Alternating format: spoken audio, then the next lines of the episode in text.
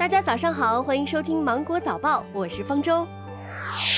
湖南省自然资源厅、湖南省住房和城乡建设厅等多部门联合印发通知，明确了努力构建可复制新建商品房交房即交证工作模式，在二零二一年底前形成全省齐头并进的工作格局。根据试点需要，确定本次试点在长沙市、株洲市、湘潭市和郴州市四个地区全面开展，其他市州根据实际情况选择有条件的一到两个县市区来开展试点。昨天起到八月八号，每天八点和十二点，全国八十七城超过一千万小店将再次联合支持消费券。用户在支付宝搜索“消费券”即可点击领取，每人每次可领取面额十八块钱。在湖南长沙、衡阳、株洲都可以使用本次消费券。国家医保局公布了《基本医疗保险用药管理暂行办法》，其中明确了几类不纳入药品目录的药品，包括主要起滋补作用的药品、含国家珍贵濒危野生动植物药材的药品、保健药品、预防性疫苗和避孕药品，主要起增强性功能、治疗脱发、减肥、美容、戒烟、戒酒等作用的药品等等。办法自二零二零年九月一号起开始施行。大连市统筹推进新冠肺炎疫情防控和经济社会发展工作指挥部下达命令，其中要求海关要加大对进口海产品、肉类等食品的检验检疫，确保食品的输入安全；口岸交通运输等部门做好对卸货转运、冷链运输及物流等各个环节的监管。中央气象局消息，今年第三号台风森拉克于昨天下午十四点在西北太平洋洋面生成，强度等级为热带风暴。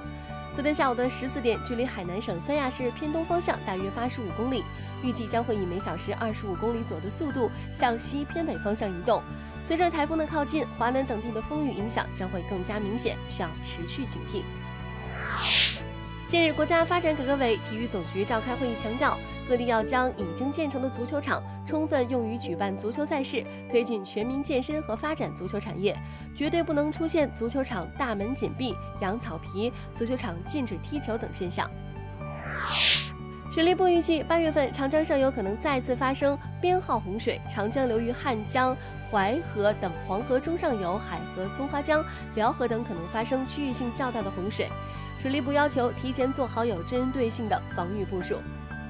连续十天，香港新冠肺炎单日新增确诊病例数破百，中央政府决定派遣内地检测人员赴香港协助开展大规模的核酸检测筛查。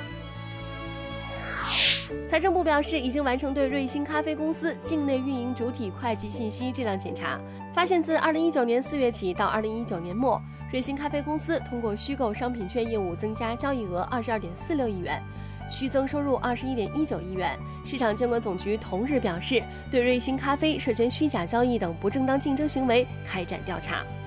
当地时间七月三十一号，世卫组织总干事谭德赛表示，全球新冠肺炎疫情影响将持续数十年。他说，世界上绝大部分地区的人仍然容易感染新冠病毒。尽管疫苗研发正在以创纪录的速度推进，但我们必须学会与新冠病毒共存，必须利用现有的方法来抗击疫情。根据英国驻华大使馆处的消息，英国将为当前滞留在英国而且签证于七月三十一号到期的中国公民提供一个月的离境过渡期。无法按期离境的人可申请特殊豁免。无法在八月三十一号之前离开英国的人，可与新冠疫情移民工作组联系，出示有效证据，申请特殊豁免。拥有该豁免的人将不会因为非法逗留而受到惩罚。好了，以上就是今天新闻的全部内容。我是金鹰九五电台的方舟，祝您度过美好的一天，拜拜。